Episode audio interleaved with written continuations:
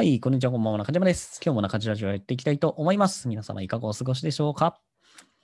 さあ、早速、今日のラジオのテーマを発表したいんですけども、今日のテーマは、初めて買った CD、好きなアーティストというテーマで話をしていきます。全く僕らしくないテーマなんですけども、まあそんなテーマのリクエストが来ていたので、まあそのテーマで話していこうかなと思います。皆さんは初めて買った CD とか覚えてますか？まあ大体ね、何を買ったかって覚えてるんじゃないかなと思いますよね。まあ小学校とか中学校とかで、初めてこう CD をね、買ったことがある人多いんじゃないかなと思うんですけど、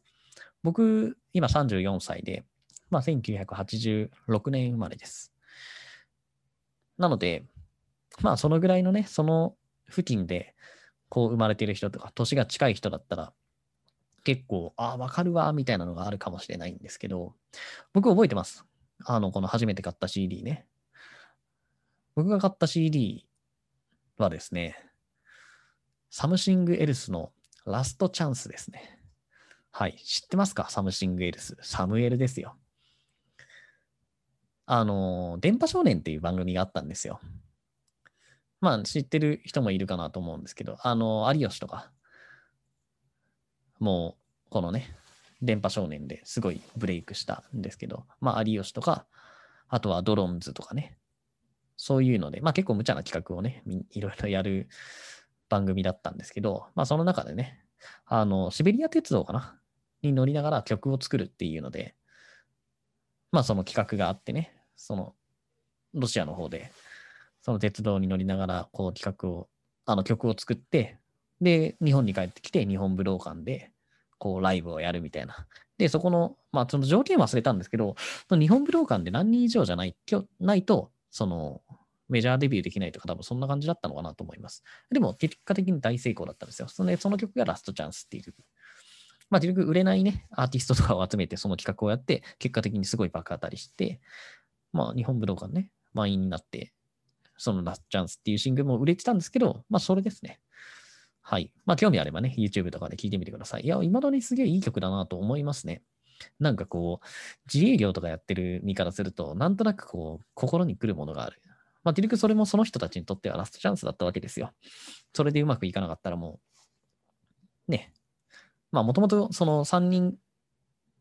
その時多分3人なんですけど、別に3人組とかじゃなくて、全然別々で集められて、ね、その旅を始めて曲作ってるので、まあ、それがうまくいかなかったら、まあ、アーティスト辞めるとかあったかもどこまではさすがに覚えてないですけど、はい。まあ、それを買ったのをね、覚えてます。初めての CD。ちなみに、そのぐらいの時にね、もう一枚買ってて、それ何かっていうと、 SMAP の朝日を見に行こうよ。もう買った記憶がありますね。知ってますか？めっちゃいい曲なんですよ。なんかあんまり評価されてないっていうか、 SMAP の曲であんまりこの歌って出てこないんですよね。まあ、やっぱり世界に一つだけの花とか、夜空の向こうとか、やっぱりそういう曲がどうしてもスマップといえば、あの、思い浮かぶかなと思うんですけど、朝日を見に行こうね。ほんといい曲なんで、ぜひ聴いてください。まあ、YouTube とかにあるかどうかちょっとわからないですけど、まあまあ、なんか音源あるんじゃないかなと思います。まあ、そのぐらいはね、結構同じ時期に買ったような気がします。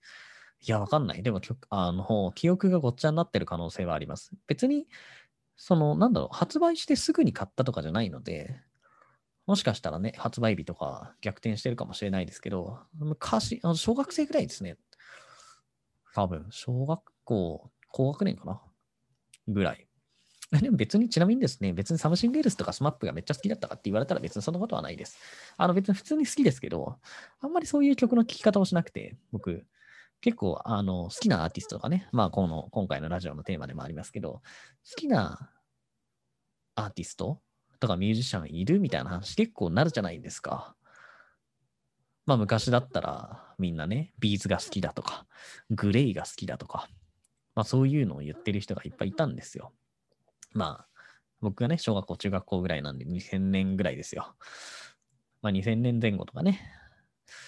まあその辺の人たちが流行ってたんですけど、あんまりなくて。何かっていうと、なんか流行りの曲を好き、あの、聞くのが好きだったんですよ。あの、そのサムシングエルスのラストチャンスもそうなんですけど、当てるが流行りの曲ですよ。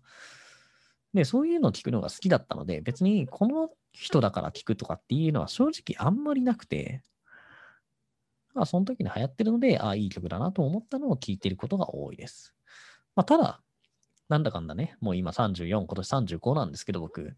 まあ、こんだけ生きてるとね、さすがに、まあ、好きなアーティストというかね、あの、よく聞くアーティストみたいなのは、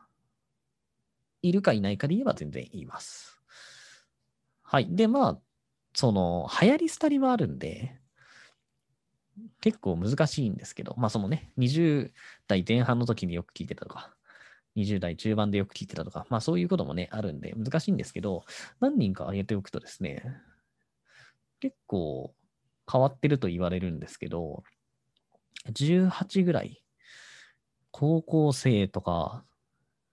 大学1年生ぐらいは、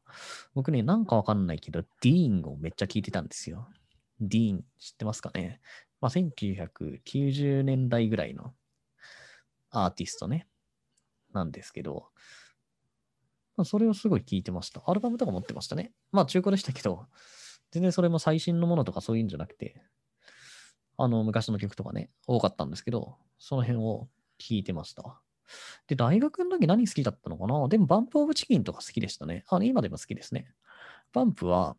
普通にライブ、まあ友達も結構好きな人多かったんで、その好きなことね、パンプ好きなことライブ行ったりで、2、3回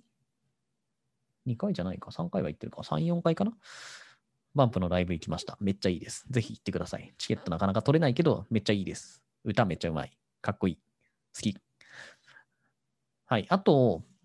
えっ、ー、と、まあ、ベタなところだとミスチルとかも好きですね。ミスチルはいいですよ。自営業になるならぜひミスチルは覚えておいた方がいいです。なんでかっていうとね、ミスチルは若い子たちからおじさん世代までどの年代でもいけるんですよ。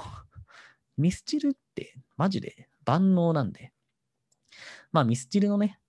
あの、その最新曲まで押さえておく必要はないですけど、有名なとこだけ押さえておいたら、まあとりあえずね、カラオケに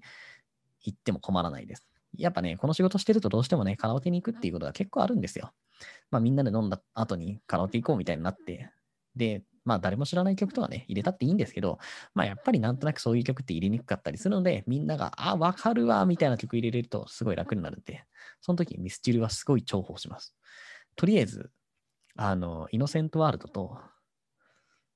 えっ、ー、と、 Tomorrow never knows と、あとは、なんだろう、 CROSS ROAD とか、その辺を言っとけばもう間違いないかなと思います。あと個人的には彩りとか、シンプルとかね、口笛とか。あの昔のアルバムが結構好きだったんで、まあその辺をね、弾くことが多かったですけど、まあ、結婚式でもね、あの BGM とか決めるじゃないですか。あの、こう何、寒暖中とかの。そういう時もミスチルの曲を何曲か入れた記憶があります。はい、そんな感じですね。まあ、あと最近だと、あれですね、YouTube で、あの、ファーストテイクって言って、ファーストテイクっていうチャンネルがあるんですけど、まあ、それ何かっていうと、まあ、そのアーティスト、ミュージシャンが出てきて、一発撮りをするんですよね。で、それがすごい流行ってるんですけど、まあ、そういうのの曲はすごい聴きます。だから、なんか好きなアーティストとかではないですけど、あの、北北村匠海、まあ、ディッシュっていうの猫とか、あとデフテックですね。デフテックも大学生ぐらいだったんですけど、アルバム買って聴いてましたね。めっちゃいい曲です。あの、ファーストテイクのデフテックもめっちゃかっこいいんで、ぜひ聴いてください。はい、そんな感じですね。僕割と昔の人というか、なんか1990年代ぐらいが結構好きなの、で逆に今最近の曲ってあんまり知らないんですよね。まあなんとなくそのヒゲダンとか、えっ、ー、と、夜遊びとか、なんか今流行りのは知ってますけど、うん、なんかそこまでね、新しい人たちを知ってるかって言ったら知らない。バックナンバーとか、その辺でギリかな。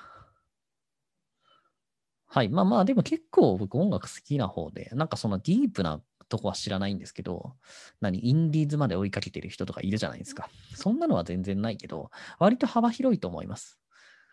昔からそういう幅広い聞き方をしてたので、結構有名どころだったらね、割と知ってるんじゃないかなと思います。まあね、このラジオを聴いてる方とカラオケに行くことがあるかないかはわからないんですけど、まあぜひね、あの、僕とカラオケに行く機会があったら、あ、あいつラジオでそんなこと言ってたなと、本当に好きなんだなと思っていただければ幸いです。まあ、ちなみに僕は、酒飲むとね、結構クズなんで気をつけてください。ということで、今回の中地ラジオは以上になります。また明日配信予定なので、ぜひ時間があれば聞いてください。このチャンネルではブログアフィリエイト、企業副業自己啓発などをメインのテーマに扱っています。もし興味があればフォローしていただけるとありがたいです。ということで、今日のラジオは以上になります。ありがとうございました。良い一日を。